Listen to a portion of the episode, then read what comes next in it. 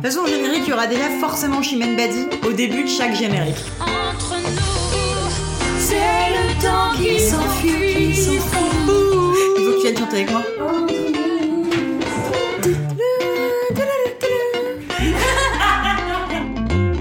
Bienvenue, vous écoutez Entre nos lèvres, un podcast qui raconte les vraies histoires autour de la sexualité, mais pas que. Si vous avez déjà écouté le troisième épisode de cette série Entre nous, vous reconnaissez peut-être ma voix.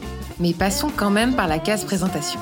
Je m'appelle Claire et avec Céline et Margot, on partage pas mal de choses. Le goût du beau et du bon, la joie des apéros en terrasse, le plaisir de la première taffe d'une cigarette à la fin d'une longue journée, l'amour de l'écriture et de la lecture, et le bonheur d'être derrière un micro. D'ailleurs, c'est comme ça qu'on s'est rencontrés en 2018, quand moi aussi je démarrais dans le podcast. Et forcément, on a très vite parlé de nos galères, entre celle qui a oublié de mettre la carte SD dans son Zoom avant de partir en interview, et celle qui s'arrache les cheveux sur son montage. On avait de quoi faire. Évidemment, on a aussi vécu plein de grandes réussites, des moments d'euphorie totale, et la satisfaction d'avoir transformé le podcast en un métier. Mais aujourd'hui, on va plutôt parler du dark side. Vous pouvez compter sur moi pour aller fouiller l'ombre et réveiller les vieux cauchemars. Ensemble, on va parler des gros ratés, des podcasts qui n'existeront peut-être jamais et du livre dont il ne faut pas prononcer le nom. Ça donne envie, hein, les filles Vous êtes prêtes Ouais. Alors c'est parti. J'aimerais bien commencer par le crowdfunding qui arrive en novembre 2019, si je dis pas de bêtises. Vous vous êtes lancé en 2018 et si je me souviens bien, vous vous dites à ce moment-là, OK, soit on atteint notre objectif, soit on arrête parce qu'on peut plus continuer comme ça. Est-ce que vous pouvez peut-être nous raconter un peu plus dans quel état d'esprit vous êtes à ce moment-là et qu'est-ce qui se passe? Du coup, c'est un truc dont on a parlé dans un épisode précédent, mais le crowdfunding, c'est un moment où euh, l'ordinateur nous lâche et où on n'a plus de matos pour pouvoir euh, réaliser les épisodes. C'est aussi un moment où on se rend compte que euh, on a besoin de plus de moyens matériels et financiers pour que le podcast continue et que nous, on arrive un peu au bout du roule avec euh, juste nos petits moyens euh, à nous deux.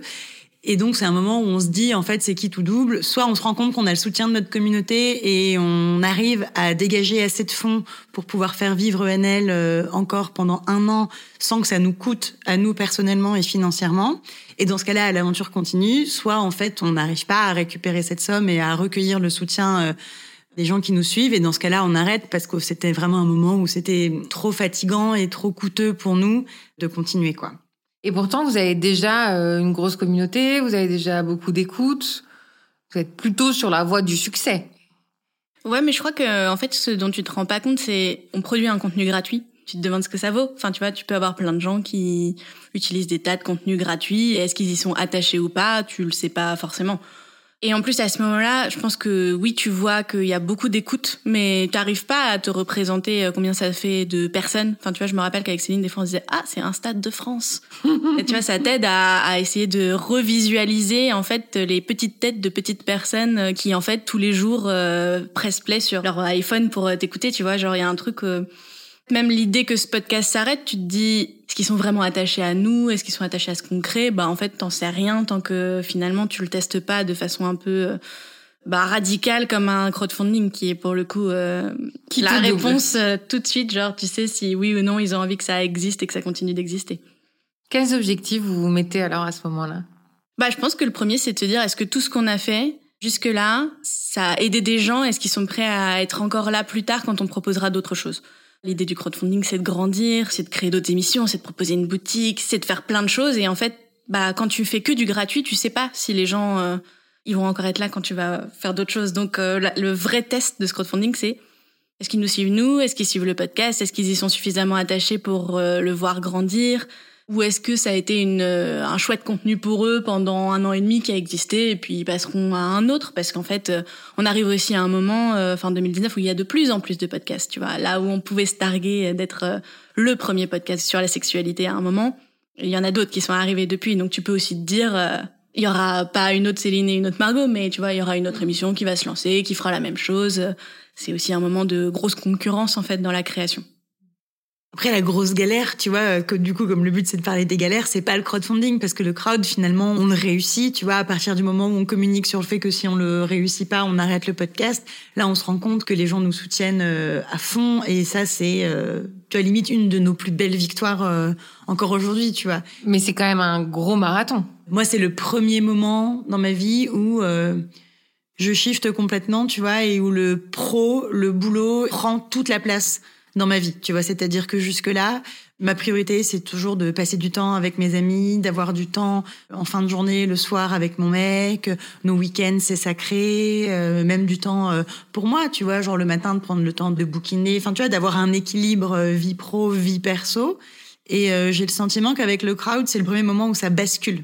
ENL prend toute la place. Pourquoi à ce moment-là, en fait? Parce que c'est le premier vrai gros enjeu, tu vois. Jusque-là, c'est euh, un podcast qu'on fait bénévolement, euh, parce que ça nous anime, ça nous fait plaisir, ça nous fait kiffer, mais même si depuis le départ, on sait que c'est un truc euh, qu'on compte professionnaliser, qu'on compte faire grandir et tout et tout, jusque-là, ça reste techniquement un loisir, tu vois, qui occupe beaucoup de temps. Et même si nous, on n'aime pas se dire que c'était un loisir parce que tout de suite, on y voyait quelque chose de plus grand, c'était juste quelque chose qu'on faisait sur notre temps libre, avec nos petits moyens, gratuitement. Je pense aussi que c'est la première fois où la capacité d'eux, elle pas entre nos mains. Si on continue, c'est parce qu'on a eu de l'aide à un moment. Alors qu'avant, si on continuait, c'était parce qu'on en était toujours capable, qu'on en avait toujours envie. Là, on a toujours envie, mais on n'en est plus capable. Donc il y a un enjeu qui est plus grand à ce moment-là et qui stresse beaucoup plus. Et puis j'imagine qu'il faut aussi penser un peu les contreparties et ce que vous allez euh, offrir en face de cet argent que vous demandez. Ça, ça se passe comment cette partie-là?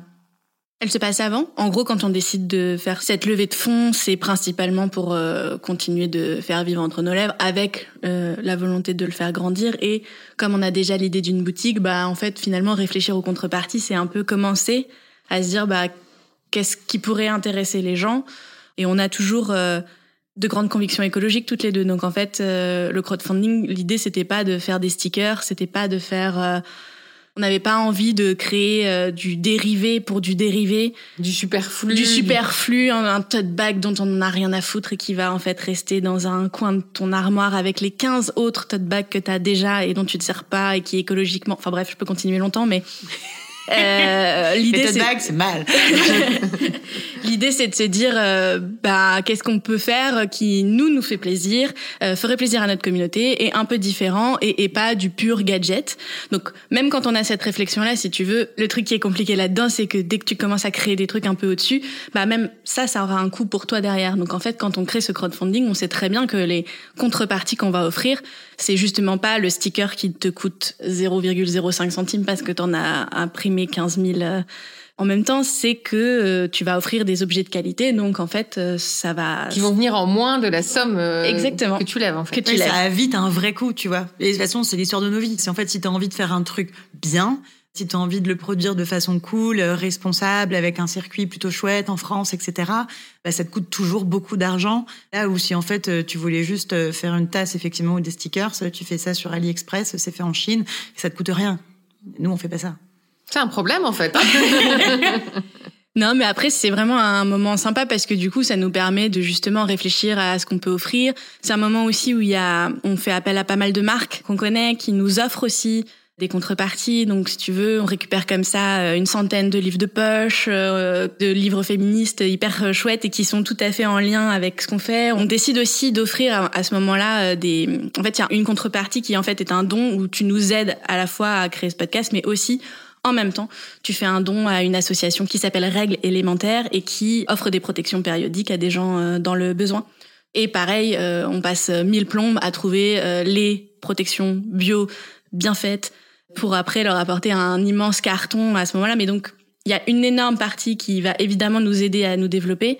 Et il y a une autre partie qu'on va tout de suite, on en a conscience, et c'est pour ça aussi qu'on fait nos calculs, qu'on va redépenser dans la foulée pour remercier les personnes qui ont été là à ce moment-là. Au final, combien vous réussissez à lever et en combien de temps? Très exactement, je me rappelle, 34 230 euros. C'est précis. C'est ça. C'est plus que mon CA annuel en tant qu'auto-entrepreneuse. C'est énorme, Oui. mais non mais il y a un mais. Vous pouvez pas être aussi euh, juste humble. C'est pas ça. Il y a un truc. Ben non, mais le mais, c'est quand tu fais un crowdfunding, en fait, tu promets quelque chose.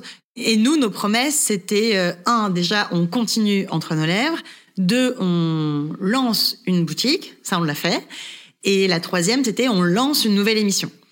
Et heureusement qu'on n'a pas dépassé les 35 000 euros parce que sinon on avait promis qu'on ferait non pas une mais deux émissions en 2020. Et ça, on n'a jamais lancé euh, une nouvelle émission. On n'avait pas les moyens financiers et si on se lançait sur cette nouvelle émission, c'est entre nos lèvres qu'on allait mettre en difficulté de nouveau parce que bah là, on multipliait euh, déjà nos coûts par deux pour produire une nouvelle émission euh, en parallèle. Et je pense que si on l'avait fait, on se serait retrouvé à refaire un crowdfunding l'année d'après. C'était pas du tout l'idée, quoi. Les autres contreparties, vous les avez quand même délivrées? Ah, on a tout délivré, ouais. Toutes les autres contreparties physiques, on les a faites. On a passé euh, bah, les mois d'après à les créer aussi. Donc euh, créer une bougie, créer une affiche, euh, créer des marque-pages, enfin bref, tout ce qu'on avait prévu. Juste, on a mis longtemps à les envoyer parce qu'en fait, on a eu plus de 1600 personnes qui ont participé.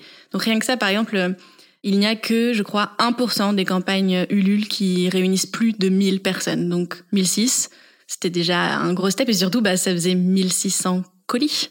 Et combien d'allers-retours à la poste? Bah, Ça nous a pris des semaines. T'imagines pas le nombre de cartons parce qu'en plus, bah, en fait, on vient pas de la logistique. Donc, si tu veux, quand on a créé nos contreparties, on n'a pas réfléchi à, parfois, il y a des affiches en A3, il y a une bougie, comment tu les mets ensemble dans un colis sans faire en sorte qu'il y en ait une qui pète l'autre. Et après, on a passé des plombes sur des tas de sites de cartons pour trouver les bons formats qui allaient correspondre et nos appartes étaient envahi l'enfer. L'enfer. Et on a demandé à tous nos potes de venir pour nous aider à les impacter parce qu'on avait fait comme ça un petit truc à la chaîne où chacun devait il y en avait un, tu vois, genre qui euh, récupérait tel produit, qui le passait à l'autre, qui lui le foutait dans une enveloppe, qui lui le filait à quelqu'un, qui mettait le coup de tampon ENL, qui machin, enfin quelqu'un. On a réinventé le Fordisme, quoi. Ouais.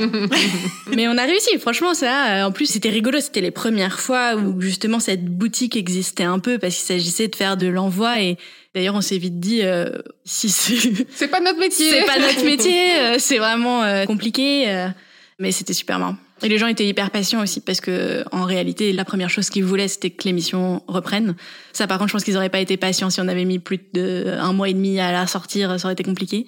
Mais pour les contreparties, ils ont attendu et elles sont arrivées. ENL, ça a repris le mois dans la foulée, quoi. On a été ultra rapide. Par contre, les contreparties, on les a envoyées un an plus tard, tu vois. Et ces deux émissions évoquées pendant le crowdfunding, vous continuez à y penser de temps en temps ou vraiment c'est mort-mort euh, enterré? Bah, On y pense toujours un peu, mais aujourd'hui, c'est plus vraiment cohérent en fait, parce que au début, ENL n'existait qu'à travers le podcast. Et tu vois, on aurait pu décider de prendre la direction de créer un truc un peu horizontal où il y aurait Entre nos lèvres et puis à côté d'autres émissions. Les émissions, c'était Combien tu gagnes et euh, Mange ta soupe. Combien tu gagnes, c'était une émission sur euh, l'argent. Tu vois, un peu comme ENL, sur euh, le rapport que tu as à l'argent. Tu vois, ENL, on dit que c'est sur la sexualité, mais c'est aussi comment tu as construit tout ton rapport à la sexualité. Et du coup, pour comprendre ce rapport que tu as, on te pose des questions sur euh, ton enfance, ton éducation, le rôle de tes parents, etc. Et combien tu gagnes, ça aurait été aussi un peu ça le but, c'est de déconstruire depuis ton enfance le rapport que tu as euh, à l'argent et en fait ça ça découle aussi de ton rapport à la réussite, à l'ambition et du coup forcément au travail et donc encore plus anciennement à l'école, etc. Et tu vois, c'est un truc qu'on a un peu fait dans nos premiers épisodes entre nous, tu vois, où on se pose des questions sur euh, euh le rapport qu'on avait à l'école, euh, aux bonnes notes, etc. Et en fait, le début des épisodes, ça aurait ressemblé à nos portraits euh, là qu'on a fait de façon plus pro, tu vois, juste on les aurait creusés encore plus. C'est aussi un peu politique. Enfin, tu vois, il y a plein de choses qui rentrent en compte et c'est un sujet qui nous anime et qu'on trouve hyper intéressant. Et un peu tabou aussi. Ouais, et qui est aussi énormément tabou, beaucoup pour les femmes aussi, tu vois. Enfin, je trouve que dans les questions de féminisme, l'argent c'est hyper important. Donc c'est vraiment un sujet qu'on adore. Et Mange ta soupe, l'idée c'était un podcast sur l'éducation, mais où on aurait aimé interroger des enfants, questionner euh, les enfants sur euh, la façon dont ils perçoivent l'éducation que leur donnent leurs parents. Et c'est deux idées qui sont trop chouettes. Le truc, c'est que depuis, on a tellement fait grandir ENL et en fait, on a construit plutôt une constellation à partir de NL, tu vois, où on est parti du podcast. Et en fait, du podcast, on a euh, créé euh, bah, tout ce qui existe aujourd'hui. Et en fait, maintenant, c'est tellement grand. Et tout crée est centré autour de l'intimité, de la sexualité, du bien-être, que du coup, maintenant, j'ai du mal à voir comment est-ce qu'on arrive à repartir sur l'argent ou sur l'éducation. Et je pense que c'est un truc qu'on fera un jour, mais je pense plus tard, tu vois. L'envie, elle est quand même encore un peu là. Ouais, après, ce qui nous frustre le plus là-dedans, je crois, c'est l'envie, elle était là en 2019. Les années passent et en fait, ces sujets-là, par exemple l'argent, ils ont été déjà beaucoup pris par euh, plein de nouveaux podcasts qui sont super et encore une fois, heureusement que les gens attendent pas qu'on fasse des trucs pour que ça sorte, mais euh, toutes les deux, ça nous frustre un peu de sentir ces sujets, de savoir qu'il y a des choses à faire dessus, d'avoir envie de les faire et de pas avoir les moyens de les faire à la fin. Les moyens, c'est à la fois l'argent, le temps, euh, le. Bah, ces deux principaux là, ouais, l'argent et le temps, ouais, parce que bah pour créer ces émissions, il aurait fallu doubler nos charges de prod, qui n'est pas possible, et le temps aussi parce que justement quand on a fait grandir cette constellation d'entre nos lèvres, c'était autant de temps qui n'a pas été alloué à d'autres développements. Et en même temps, à un moment donné, il fallait être hyper rationnel dans notre choix, c'est-à-dire encore une fois, tout ne se crée que par nous deux, avec nous deux, avec nos sous. Je pense qu'on ne peut pas se permettre aujourd'hui euh, de se foirer en tentant de se diversifier sur quelque chose euh, qui est très flou. En plus, on a l'expérience, on sait très bien que les émissions, avant qu'elles soient rentables économiquement, c'est pas facile. En sortir une nouvelle, c'est prendre un gros risque. C'était pas possible. Et puis, encore une fois, euh, on se rebase toujours sur les résultats de ce crowdfunding, c'est-à-dire les gens voulaient que Entre nos lèvres reste là. C'était ça dont ils avaient envie. Donc en fait, malgré euh, la frustration et l'envie de créer d'autres choses, parce que bon, au départ, on est quand même aussi un peu des créatrices et on a envie d'aller explorer euh, d'autres sujets. On prend la casquette chef d'entreprise avec euh, un peu de rationalité. Rationalité, exactement, et on se dit non, on va déjà essayer de stabiliser un premier navire avant de lancer d'autres choses. Toi, tu penses, Margot, que ces émissions elles pourraient s'articuler avec Entre nos lèvres aujourd'hui? Oui, je pense parce que comme ce que disait Céline, en fait, l'idée initiale, c'est toujours de partir quand même de l'intime et de retracer un parcours de vie à travers euh, un axe euh, sur lequel on interroge une personne. Donc ça, c'est entre nos lèvres et ce serait tous les autres euh, projets qu'on créerait.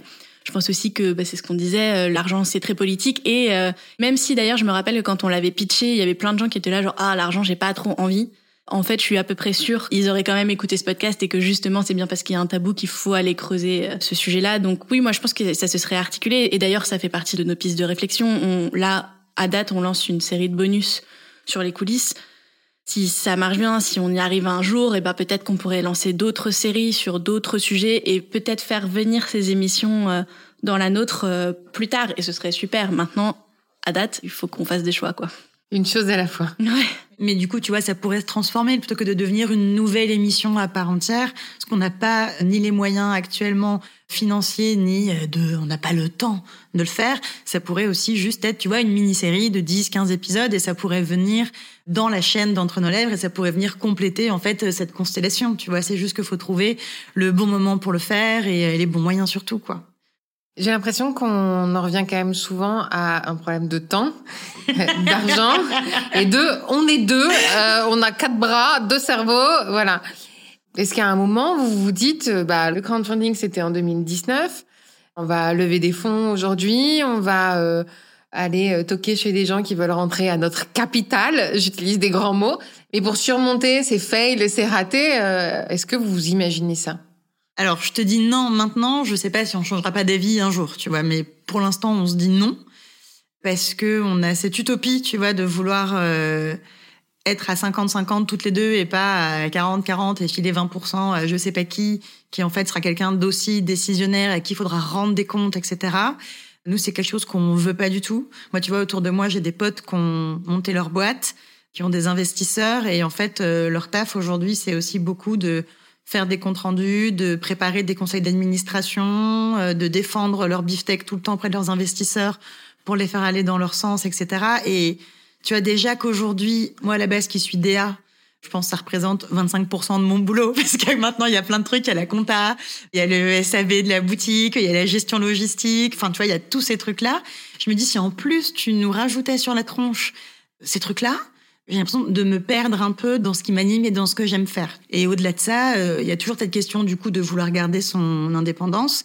Et il y a aussi un peu le truc de, bah, certes, quand tu lèves pas de fonds et que tu fais tout avec tes fonds propres, certes, t'es limité, tu mets plus longtemps à faire les trucs, Si tu te démerdes bien, tu y arrives quand même. Pour l'instant, je touche du bois, on y arrive. Et à la fin, les, fruits que tu récoltes, ils sont aussi que pour toi. Donc il y a un peu ce truc qui nous anime pour l'instant. Je sais pas euh, si on changera pas d'avis à un moment, mais pour l'instant, on est là-dessus, quoi. Après, du coup, euh, c'est un peu euh, transformer une de nos forces en quelque chose qui peut potentiellement être un échec. C'est-à-dire, on veut à tout prix être indépendante. Maintenant, ça nous bloque beaucoup. Et c'est aussi compliqué parce que quand on se compare à ce qui existe autour de nous, en fait, il y en a très peu des boîtes qui se lancent avec pas d'investissement de départ. Donc, c'est une grande victoire d'avoir réussi à le faire, mais les autres peuvent avancer beaucoup plus vite parce que si tu commences en ayant levé 200, 300 000 balles, bah en fait tes premières années elles dépotent. Tu peux aussi euh, être beaucoup plus visible. Tu vois, nous on, on a toujours tout fait euh, toutes les deux, donc c'est-à-dire il n'y a pas d'attaché de presse, donc en fait à part les gens qui nous écoutent, il n'y a pas tellement de moyens de rayonner auprès de nouvelles personnes. Il n'y a pas de publicité, vous nous verrez pas dans le métro parce que clairement on n'a pas les sous. Et il n'y a pas toutes ces choses-là qui vont avec le fait d'aller justement euh, chercher des actionnaires. Après, encore une fois, euh, on n'a que 24 heures, mais au moins on les consacre à tout faire pour faire grandir cette boîte et pas à faire des comptes rendus pour des gens qui vont nous demander des comptes de qu'est-ce qu'on a fait de nos journées. Le truc aussi qui est en même temps une force et qui nous freine tout le temps, c'est le fait qu'on arrive à tout faire à deux. Avec nos deux cerveaux et nos deux casquettes, on arrive un peu à tout faire. On n'a jamais eu besoin de faire appel à qui que ce soit. Et du coup, c'est trop cool parce que ça nous coûte en soi pas d'argent, mais tout nous prend toujours trop de temps. Tu vois, c'est-à-dire qu'une boîte, je prends l'exemple d'un produit, elle va pouvoir euh, payer euh, un photographe pour lui faire son shooting, quelqu'un pour réfléchir à comment en parler sur les réseaux sociaux, une vidéaste pour lui faire euh, ses vidéos, puis quelqu'un pour réfléchir à ok, bah quelle stratégie de com on met en place, quelle publicité, un commercial qui va aller le défendre auprès de petits commerçants pour le revendre, quelqu'un d'autre pour le rendre visible auprès de grandes surfaces comme Monoprix. Enfin, tu vois, il y a toutes ces cordes-là à avoir. Nous, on arrive à faire ça tout, toute seule. Mais en fait, nos journées euh, ne font que 24 euh, heures. Il faut quand même qu'on dorme au moins 6 heures par jour. Donc, du coup, ben, on n'a pas le temps de faire tout ça, tu vois. Ou alors, le temps, on finit par l'avoir, mais quelque chose qui pourrait prendre, j'en sais rien, moi, deux mois à n'importe quelle entreprise, nous, ça va nous en prendre huit, parce qu'on n'est que deux. Et vous n'êtes pas frustré, du coup, de voir euh, les autres avancer plus vite parce qu'ils sont plus nombreux, parce que ils ont plus de moyens Est-ce que comment vous vivez ça? Parce que on se compare tous. Il y a des moments où ça nous fait rire, c'est-à-dire quand on va dans les bureaux euh, des autres boîtes avec qui on travaille et qui nous demandent euh, ils sont où vos bureaux et votre équipe? Et qu'on est là à se regarder, on fait bah il y a pas on n'a pas de bureau et on n'a pas d'équipe non plus. Donc euh, il y a des petits moments de fierté comme ça où tu vois bien dans leurs yeux qu'ils se disent mais comment elles font? Et en même temps, bah il y a c'est pas de l'échec mais il y a une part de on n'a pas réussi à construire ça encore parce que même si on est trop contente de tout faire toutes les deux, évidemment que si en fait euh, ça avait marché et généré du chiffre d'affaires suffisamment pour nous permettre d'embaucher des gens, bah on l'aurait fait parce qu'en plus on connaît plein de gens talentueux autour de nous qui pourraient nous aider et qui pourraient nous dégager du temps pour qu'on puisse être dans la création et que peut-être un jour on puisse sortir cette émission euh, en plus. Mais à date, on est tout le temps sur un fil, quoi, où en fait la moindre rentrée d'argent, elle repart en création et on n'a pas de marge pour grossir et d'un coup dire euh, notre siège social est à telle adresse et euh, le SAV c'est pas une de nos deux qui vous répond mais d'autres personnes, tu vois. Comme on dit. et tu vois, des fois on pourrait se dire bah écoute, bah la solution en fait c'est de lever des sous. Si on fait ça, on aura des moyens et on pourra embaucher des gens, etc. Mais on en revient au compte rendu. oui, et aussi à chaque fois que tu vois finalement on va boire un café avec tel patron de telle boîte avec qui on s'entend bien, etc. Ils vont nous dire oh, vous faites bien d'être que toutes les deux. Ah bon Pourquoi? Il dit bah en fait nous on a levé des sous, on a levé tant. Alors certes on a fait ça ça ça ça ça ça ça et puis euh, on a 10 employés et on a tant de produits et puis on a des super bureaux. Mais en fait, tout ça, ça nous coûte très cher d'avoir des bureaux, de payer 10 personnes, etc.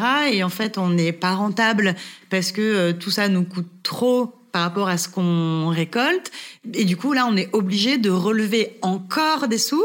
Et en fait, c'est une machine où euh, tu as levé des sous, tu as fait beaucoup d'investissements, mais tu toujours pas rentable, donc tu as besoin de relever encore des sous. Et c'est euh, le serpent qui se mord la queue, mais à, à une autre échelle, tu vois. Et du coup, aujourd'hui, j'arrive toujours pas à savoir si on a raison ou pas.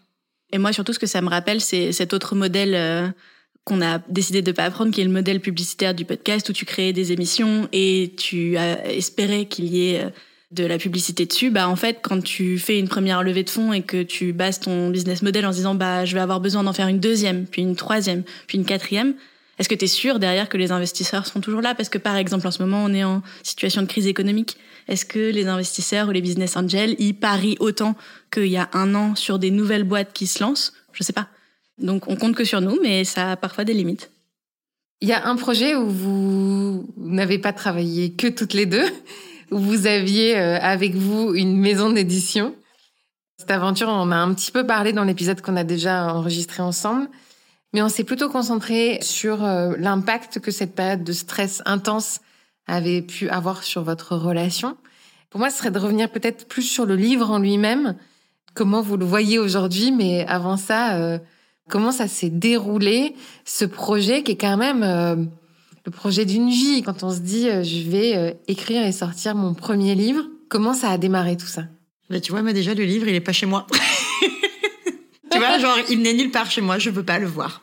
Parce que quand je le vois, il me rappelle une des pires périodes de ma vie. Donc en fait, il est caché quelque part. Et quand on me dit, ah, il est où ton bouquin? Je dis, attends, je vais le chercher. Et je pars et machin. Et tout le monde me dit, ah, mais tu l'as même pas dans ta bibliothèque? Et je suis en mode, non. Pourtant, ça manque pas de livres chez toi. non. Ah non, mais tu verras pas le nôtre. Et pourtant, quand on fait son premier livre, c'est quand même souvent euh, un rêve qui se réalise. Donc j'aimerais bien savoir euh, comment est-ce qu'on est passé du rêve au cauchemar. Au début, euh, qui est-ce qui a euh, l'envie de ce livre? Est-ce que c'est vous qui y pensez? Est-ce que c'est un éditeur qui vient vous chercher? Comment ça démarre? Le livre, c'est un truc dont on avait vraiment envie toutes les deux depuis longtemps, tu vois. Genre, c'était un rêve pour Margot depuis petite d'être écrivaine et d'avoir son livre. Tu vois, moi, les livres, c'est très important pour moi aussi. Ma mère est bibliothécaire. Moi, j'ai grandi avec euh, des livres partout. Euh, Je lis énormément.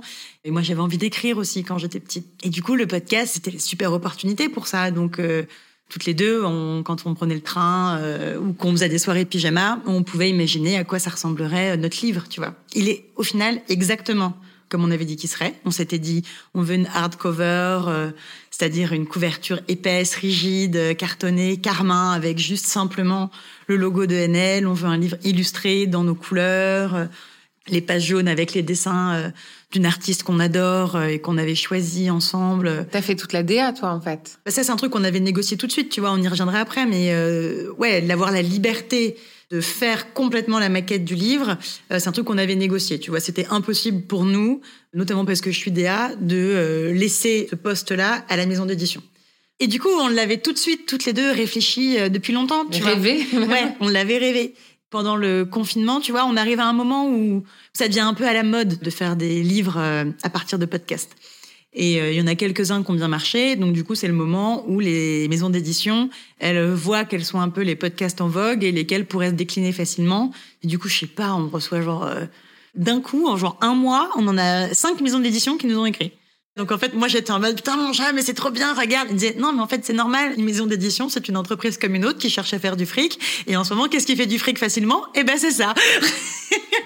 Bon, mais quand même, toi, Margot, quand ces maisons d'édition, elles vous contactent, ok, t'as un peu euh, les coulisses du truc, donc t'es peut-être pas aussi euh, excitée, mais ça doit quand même euh, allumer une petite lumière en toi.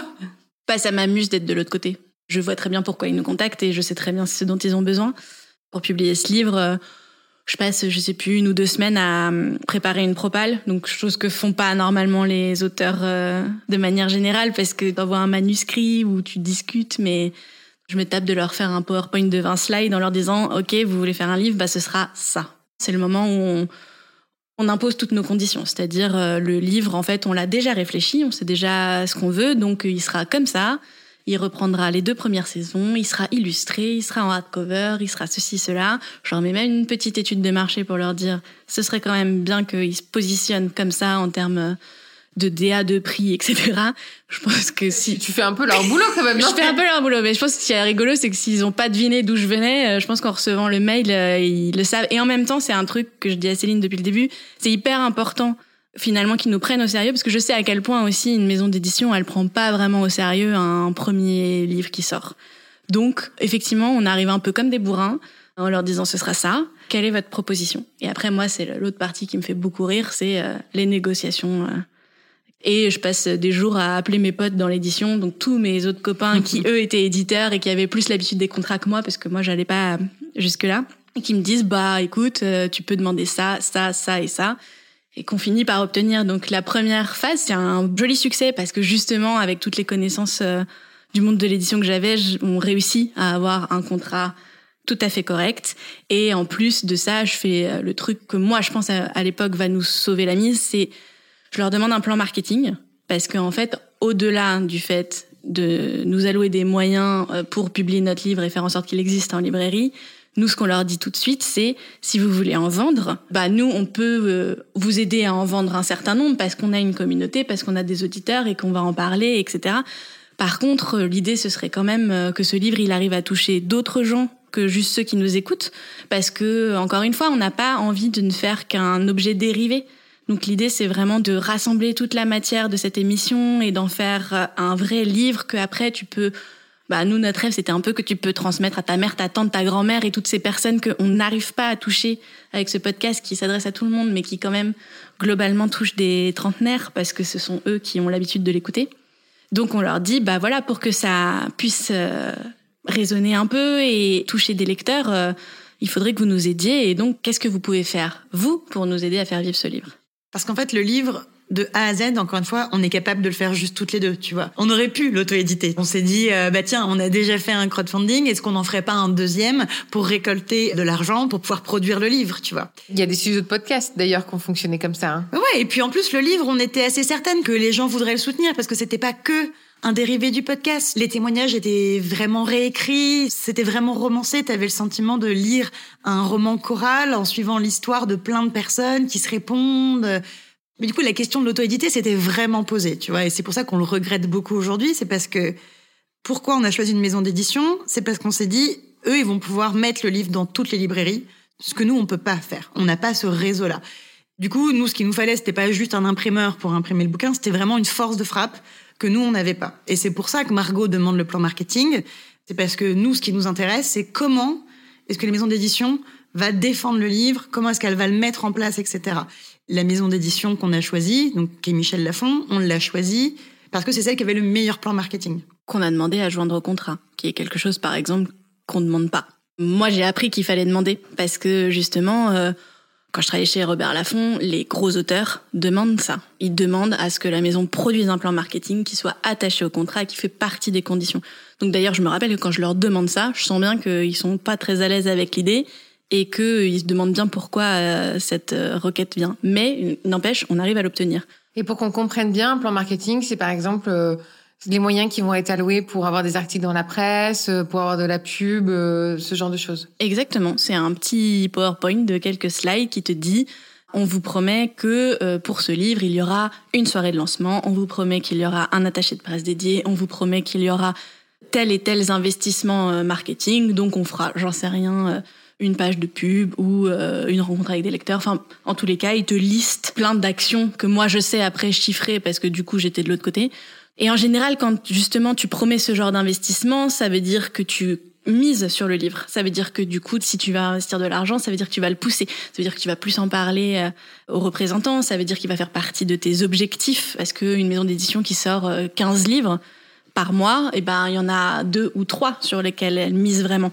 Et nous, notre but à ce moment-là, c'est de faire partie de ces deux ou trois en leur disant, nous, on a déjà une audience mais alloué avec votre force de frappe, bah, normalement, on va réussir à faire un truc chouette. Et ce qu'on leur dit dès le départ, c'est OK, nous, actuellement, on a X abonnés sur Instagram.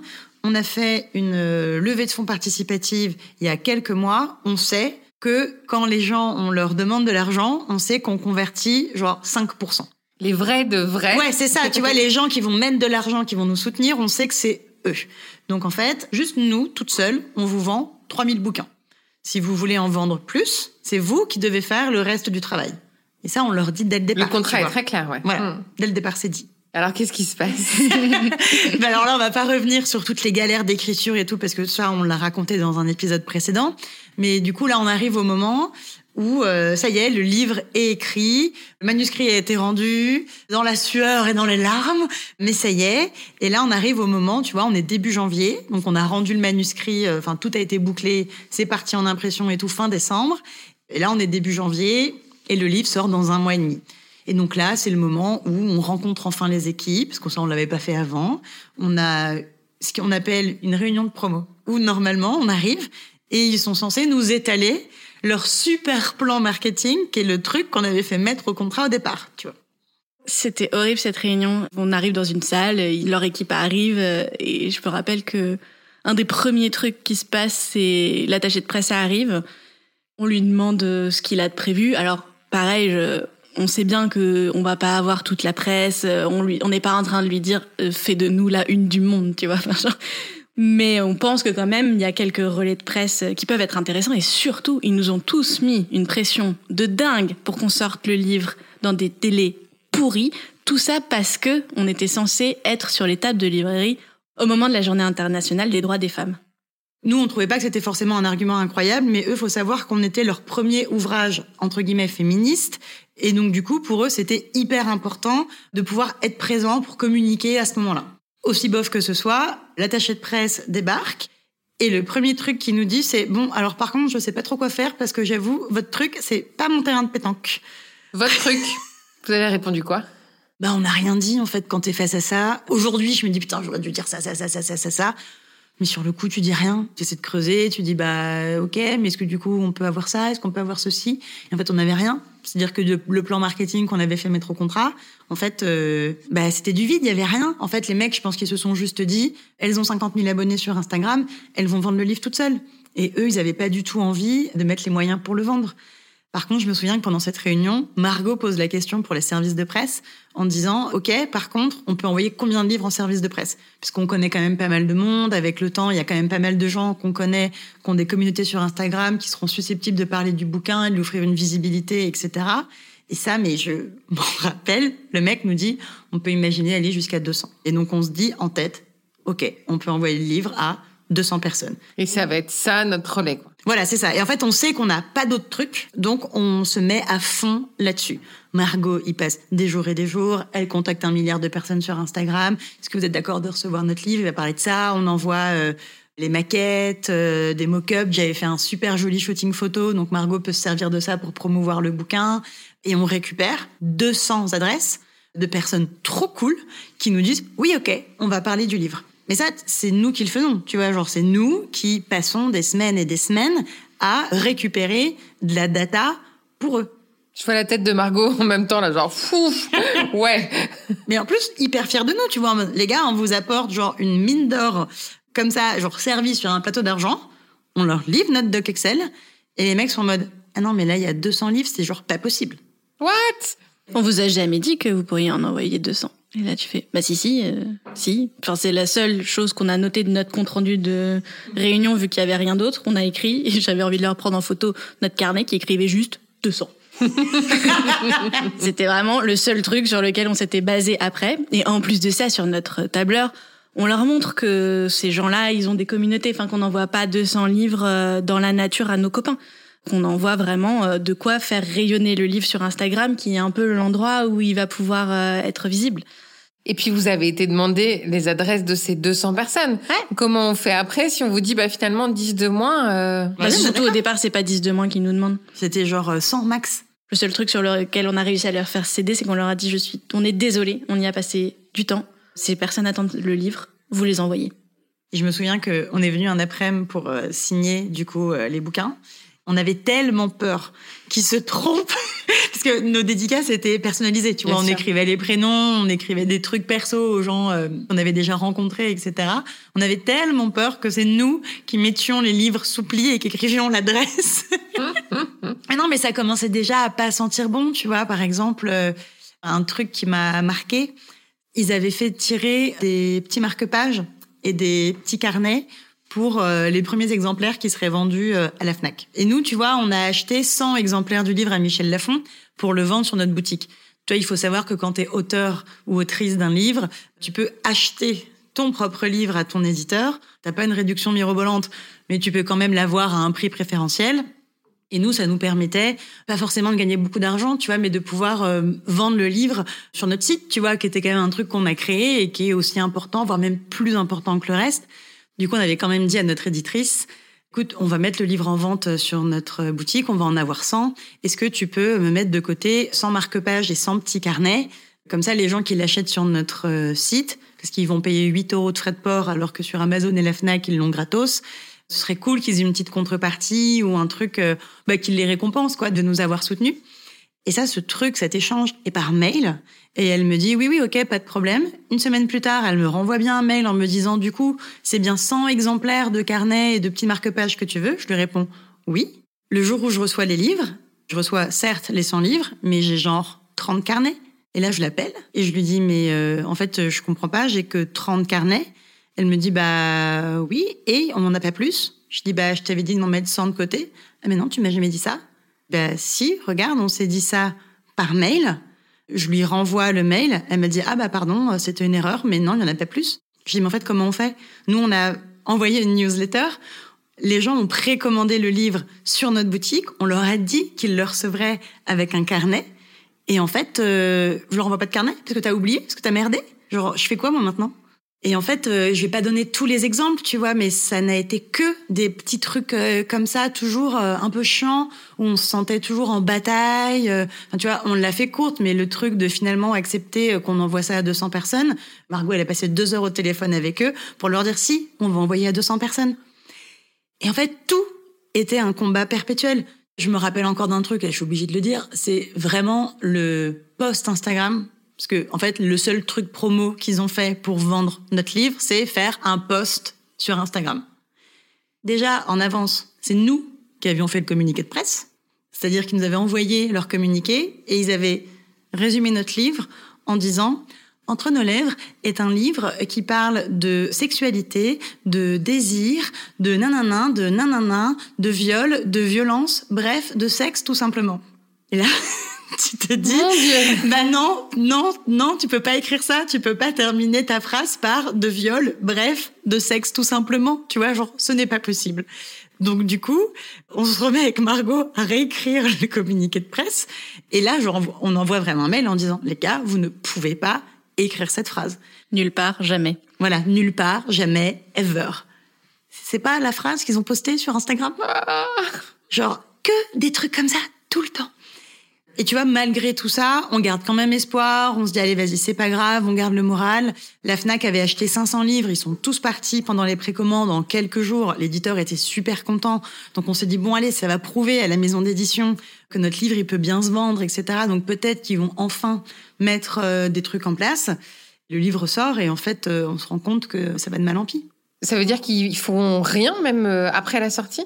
Non, bah surtout ils font vraiment plus rien du tout après la sortie parce que bon normalement une fois que tu as un livre en librairie, le mieux pour le porter c'est d'envoyer bah, les autrices en librairie et nous c'est là-dessus qu'on comptait en plus parce que bah en fait euh, avec ce crowdfunding on n'avait pas pu rencontrer les gens après le Covid, bah on avait aussi très envie d'aller à leur rencontre et de justement mettre enfin une petite tête euh, sur euh, les gens qui appuient sur play dans Spotify par exemple. Donc on était censé avoir des rencontres et là ils réutilisent l'éternel argument Covid donc ils nous disent euh, bah non pas de rencontre parce que personne ne se déplace en librairie. Il y avait toujours des restrictions, il fallait porter le masque, les libraires avaient pas forcément envie de faire de l'événementiel. Ce que nous on savait être faux parce que en fait on voyait des tas d'autres livres euh, avoir des rencontres en librairie. Donc euh, on a eu beau les relancer en leur disant bah vraiment c'est aussi comme ça qu'on va le vendre. En fait, les gens vont avoir plus envie de l'acheter si derrière il y a une rencontre, qu'on peut discuter avec eux, qu'il y a un moment d'échange. Ils ont jamais lancé euh, le processus et nous derrière, bah en fait c'était un moment où euh, on continuait à en parler beaucoup sur nos réseaux sociaux. Effectivement, on a fait un live dans notre vie et c'était à cette occasion. Donc on a essayé de se donner hein, parce que franchement les lives c'est pas notre truc. Et on en parle, on en parle et puis en fait on se fatigue et à un moment euh, je me rappelle, je crois que je dis à Céline écoute, je sais pas combien ils en ont vendu, mais en fait là on est en train de travailler gratuitement pour eux pour que eux continuent à en vendre alors qu'ils font pas leur part du contrat qu'on n'a aucun moyen parce que évidemment même si je l'avais mis au contrat ce plan marketing en fait si j'avais vraiment voulu aller au bout il fallait qu'on engage un avocat et qu'on les poursuive. Il y a un truc de bras de fer qui se joue mais ils savent très bien qu'on va pas le faire. Et à un moment donné euh, je lui dis en fait on arrête de travailler pour des gens qui nous exploitent en fait pour notre visibilité. Et ce livre euh, bah tant pis. Tu dis ça parce que finalement si tu regardes les pourcentages sur le prix d'un livre, c'est l'auteur ou l'autrice qui touche le moins en fait. C'est dans ce sens-là aussi que tu dis euh, on travaille pour eux finalement plus que pour nous. Bah on travaille vraiment pour eux. Déjà globalement, c'est quand même quelque chose que je trouve très compliqué à justifier dans ce milieu de payer un auteur entre 6 et 14 15 pour les mieux lotis sur un prix d'un livre. Donc encore une fois sur un 20 euros un auteur, faut faire le calcul, il touche pas énormément. Bah du coup, c'est vraiment à la fin, tu te dis si en plus le travail de promotion qui est censé être de leur côté nous revient, stop, ça suffit. Et c'est vrai que c'est un moment où on s'est redit. En fait, on sait très bien faire les choses. Et quand on les fait, on les fait bien. Et du coup, en fait, plus on fait les choses et plus on les fait bien, plus les autres se reposent sur nous. Donc en fait, à la fin, faut pas qu'on travaille avec euh, ce type de partenaire parce qu'ils vont tabler sur le fait que le boulot sera fait et bien fait et ils vont pas mettre les moyens derrière et on aurait vendu exactement le même nombre de livres si on l'avait fait toute seule. Sauf que, un, on n'aurait pas eu euh, ces délais de merde et on n'aurait pas vécu trois mois d'enfer toutes les deux. Et à terme, c'est terrible. On aurait gagné plus d'argent en le faisant nous-mêmes. Et ok, il aurait pas fini dans toutes les librairies. Mais vu l'effort qu'a fait la maison d'édition, le livre a dû rester dans toutes les librairies deux mois et demi, puis après être envoyé parce qu'en fait, il faisait rien. Donc, euh, ça n'a pas servi à grand chose. On a quand même fait trois mois de promo, tu vois, c'est usant. Et puis, pas d'interaction, tu peux pas rencontrer les gens, tu peux pas discuter avec eux. C'était un peu triste, tu vois. Donc, le moment où on se dit, OK, allez, on arrête les frais, euh, les mecs, ils ont eu le culot de nous appeler pour nous dire, eh, pep, pep, faudrait reprendre la promo, là. Bah, en fait, non. Non, on va pas reprendre la promo. Oui, bah d'accord, ok, vous voulez faire une pause, mais ça vous coûte rien d'enregistrer un pré-roll et de le faire tourner sur les épisodes du podcast. Bah en fait, on n'a pas envie.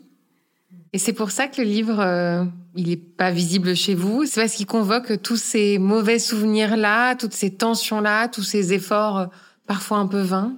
Au-delà de tout ce qui s'est mal passé avec la maison d'édition, ça me rappelle aussi, euh, tu vois, quand je vois le livre, je me dis, euh, ah, c'est ce qui a failli nous briser toutes les deux avec Margot. Tu vois, ça me rappelle plus ce moment d'amitié qui a été très difficile que les emmerdes avec l'éditeur, tu vois, qui m'ont fait chier clairement. Mais c'est pas le plus dur pour moi, tu vois. Après aujourd'hui, vraiment, tout va mieux. On n'a jamais autant trouvé un équilibre toutes les deux qu'en ce moment, tu vois. On a monté notre société et c'est des enjeux et des problématiques qui sont plus difficiles euh, qu'avant. On est beaucoup plus stressé, mais en tout cas, je trouve que nous deux, dans notre amitié, dans notre rapport à notre travail et à notre façon de collaborer ensemble et d'allier les casquettes associées et meilleures copines, je trouve qu'on n'a jamais aussi bien réussi que maintenant. Et je crois que c'est ce qui fait que je commence un peu, tout juste, parfois, à me dire, ok, c'est vrai qu'il était pas mal ce bouquin. La dernière fois, je l'ai pris, je l'ai feuilleté, je suis en mode, ah putain, c'est vrai qu'il est vachement beau. Un peu de fierté quand même. Margot, un peu de fierté quelque part?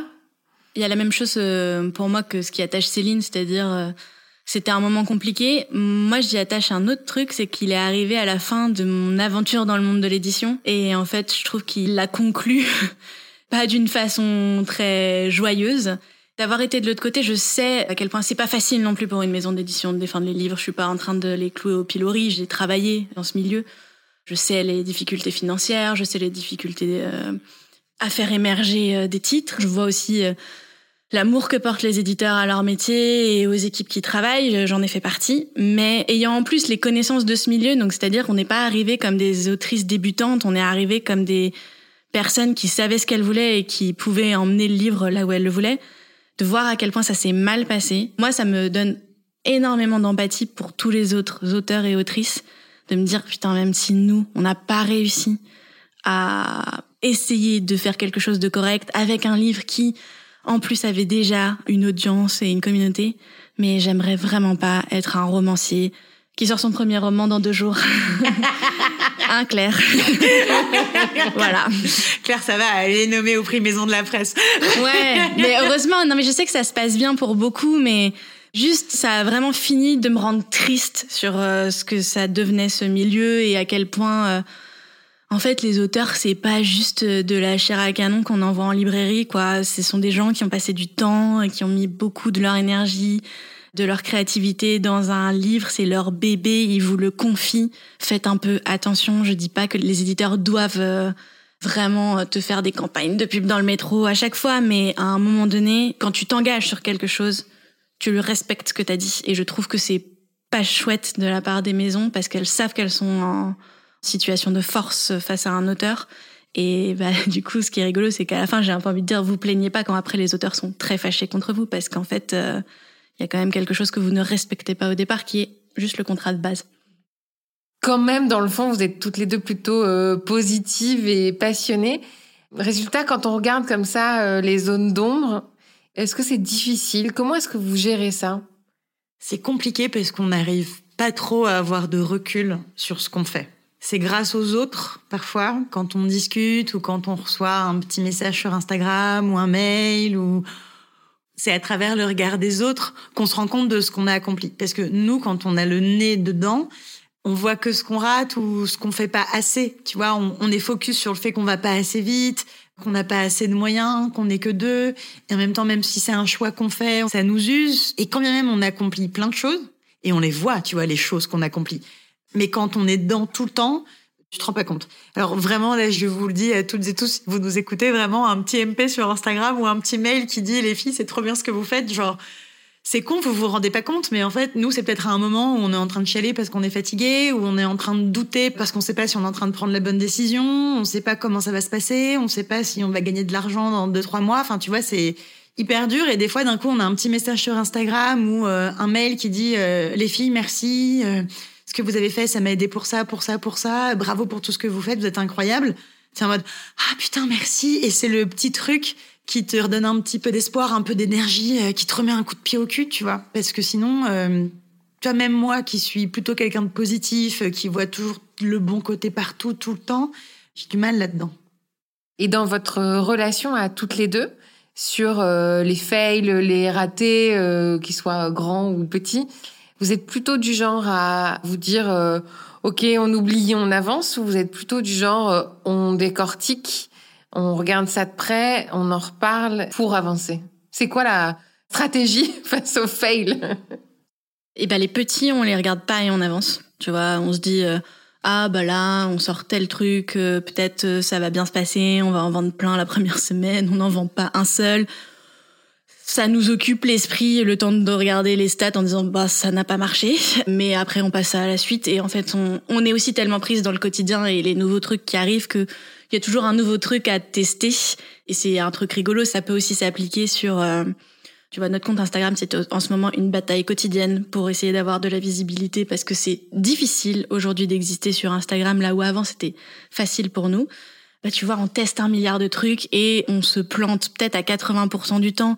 Pas parce que le contenu est pas bon, mais parce qu'en ce moment ça plaît pas à l'algorithme, qu'on n'a pas encore percé le bon axe. Bon, bah, voilà, on regarde les stats, on se dit, eh ben, c'est raté. Et puis on continue et on, on teste autre chose et on essaie de voir ce qui marche chez les autres. Et puis ça reste une espèce de bulle créative où on continue à explorer. Quand c'est un gros échec, finalement, le livre et le fait euh, d'avoir été rincé de ça, après ça, on a fait une pause d'entre nos lèvres, on s'est arrêté. Pas parce qu'on avait besoin de trois mois pour en discuter toutes les deux tous les jours, mais parce qu'en en fait, on avait besoin de l'éloigner un peu de nous, de prendre du recul et de retrouver l'envie d'y revenir. Et après, euh, il y a d'autres échecs qui sont moins tangibles. En fait, des fois, c'est facile de les identifier comme un crash, comme le livre, et du coup, sur lequel, en plus, on va balancer toute notre colère de tous les autres trucs que potentiellement on n'a pas réussi. Il, il, a tout synthétisé, donc du coup, on veut même pas le voir dans notre maison, tu vois, parce que c'était trop et que, en plus, euh, super, on avait un objet sur lequel se vénère, même s'il est très joli et que à chaque fois qu'on le montre, tout le monde nous dit, bah, il est quand même super votre truc. Quand c'est d'autres choses plus larges, comme euh, avoir l'impression d'être en retard, euh, avoir du mal à, à, voir les accomplissements et plutôt voir les choses qu'on n'a pas eu le temps de faire, de voir les autres qui avancent plus vite. Bah, c'est un truc du quotidien en fait où on doit vivre avec. Moi, le seul truc qui m'a aidé là-dessus, parce que je pense qu'avant euh, tous ces échecs-là, ça nourrissait un truc en moi euh, très fort qui était euh, il faut faire toujours plus, je peux pas, on peut pas s'arrêter. Il y avait une pression que je m'imposais, que j'imposais à Céline, qui grandissait parce qu'elle était nourrie de plein de peurs.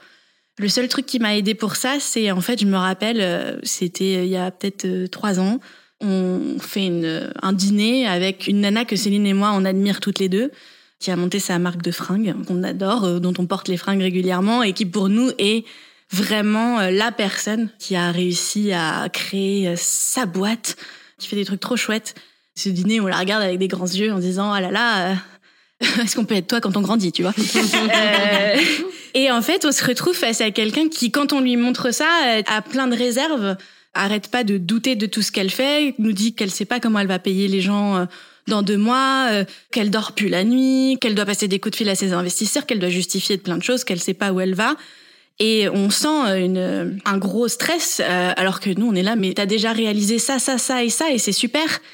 Elle nous répond, oui, enfin, en face de moi, euh, j'ai euh, Cézanne, Bache, H&M, j'en sais rien, toutes ces grosses boîtes de fringues qui sont, pour elle, ses concurrents ou, ou ceux qui y arrivent mieux.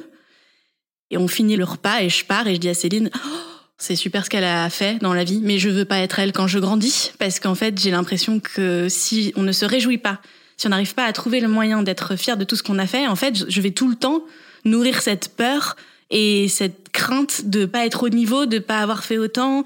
Et en fait, on va passer notre vie à regarder les trucs du dessus, disant que bah on a raté parce qu'on n'est pas à ce niveau-là et euh, qu'il faut qu'on pense juste trois minutes, parfois tous les jours, à tous ces gens qui lancent un podcast aujourd'hui et qui ont fait 25 écoutes. Là où nous, ça fait des années qu'on prend pour acquis qu'en fait on fait 100 000 écoutes par mois, voire plus. Bah, en fait, c'est super. Donc, c'est le seul truc que, peut-être positif sur lequel finir cet épisode, qui est euh, effectivement les échecs qui sont bien à revisiter parce que c'est bien aussi de prendre le temps de les revoir, c'est bien de les analyser. C'est aussi bien de vivre avec parce qu'en fait, en réalité, tous ces trucs qu'on rate, eh ben, ils nous forcent à nous réinventer tout le temps. Et si je crois bien qu'il y a un seul truc sur lequel on peut se baser, c'est qu'il va falloir se réinventer tout le temps et toujours proposer de nouvelles choses. Mais faut essayer euh, peut-être euh, ce qu'on fait euh, quand le soir on finit un enregistrement, de prendre cinq minutes, de sortir une bouteille de poirée, de fumer une clope et de se dire ah quand même on a fait plein de trucs sympas. Se réjouir, profiter et voir la lumière même dans les zones d'ombre, c'est ça? Ouais, mais tu vois, un truc trop con, typiquement le dîner que Margot raconte, où on est chez cette nana qu'on admire et tout, mais moi si tu m'avais dit il y a cinq ans que je serais invitée à venir bouffer chez elle, lui je t'aurais rionné. Et un truc qui nous paraît si anodin maintenant, tu me l'aurais dit à moi à 18 ans, j'aurais été en mode oh, putain, mais truc de ouf, c'est que j'ai trop réussi dans la vie si je suis en train de dîner avec cette meuf. Et des fois, de juste penser ça, ça me fait me dire ah ouais, ok, putain, c'est ouf. Même là, de faire des produits, tu vois, genre euh, Maintenant, on est juste en stress parce qu'on se dit putain, attends, on a investi tant dans ce produit, on a fait faire des tests gynéco, ça nous a coûté des milliers et des milliers d'euros. Et puis en fait, imagine, on les vend pas et tout. Imagine, euh, on les vend pas autant que ce qu'on avait anticipé pour rentrer dans nos frais, pour amortir tel truc. Enfin, tu vois, genre ces questions que t'as maintenant et qui sont hyper stressantes. Mais en fait, vous l'avez fait. Oui, en fait, on l'a fait. Et maintenant, tu vois, on essaie de se dire, écoute, pareil, si tu nous avais dit, genre, vous allez genre créer vos produits et ça va être les vôtres et vous les aurez développés comme le font toutes les autres grandes marques. Ça m'aurait paru fou. Et aujourd'hui, j'oublie que, en fait, on fait partie maintenant de ces marques-là et qu'en fait, euh, c'est complètement fou.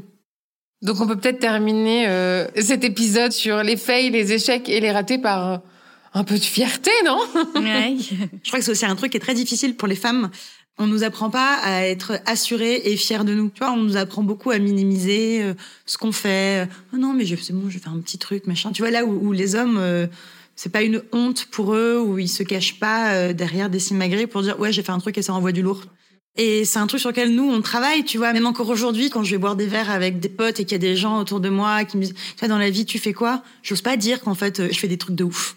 Des fois, tu vois, je, je dis même encore juste que je suis DA.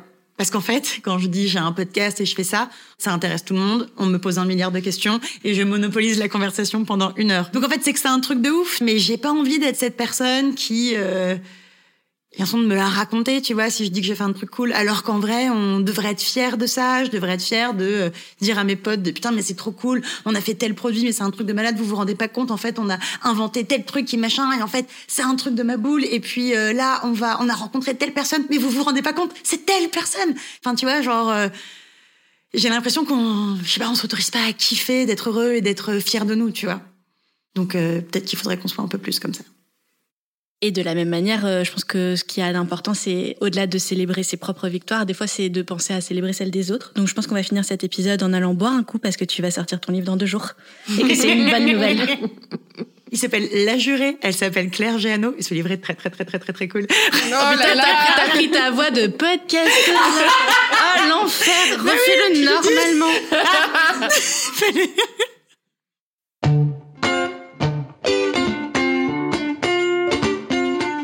Merci mille fois pour votre écoute et surtout pour la confiance que vous nous accordez depuis toutes ces années. Si notre émission existe toujours et reste indépendante, c'est uniquement grâce à votre soutien et à vos commandes sur notre boutique entrenoslèvres.fr. D'ailleurs, pour ne pas rater le prochain épisode d'Entre nos lèvres, abonnez-vous à ce podcast. Vous pouvez également nous suivre sur Instagram, Facebook et Twitter. Maintenant, on est même sur TikTok. Et découvrir nos soins sur notre site internet entrenoslèvres.fr où nous écrivons aussi. Et n'oubliez pas de vous inscrire à notre super newsletter. On y raconte plein de trucs chouettes. On dévoile nos coulisses, on vous livre tous nos conseils et on partage même tout plein de recommandations. Des livres, des films, des articles, tout ce qui nous a plu ou touché ces derniers temps. Promis, c'est cool. Ah oui, et puis le montage et le mixage de cet épisode ont été faits par Marthe Cuny et la musique du générique par Martin de Bauer. Allez, à bientôt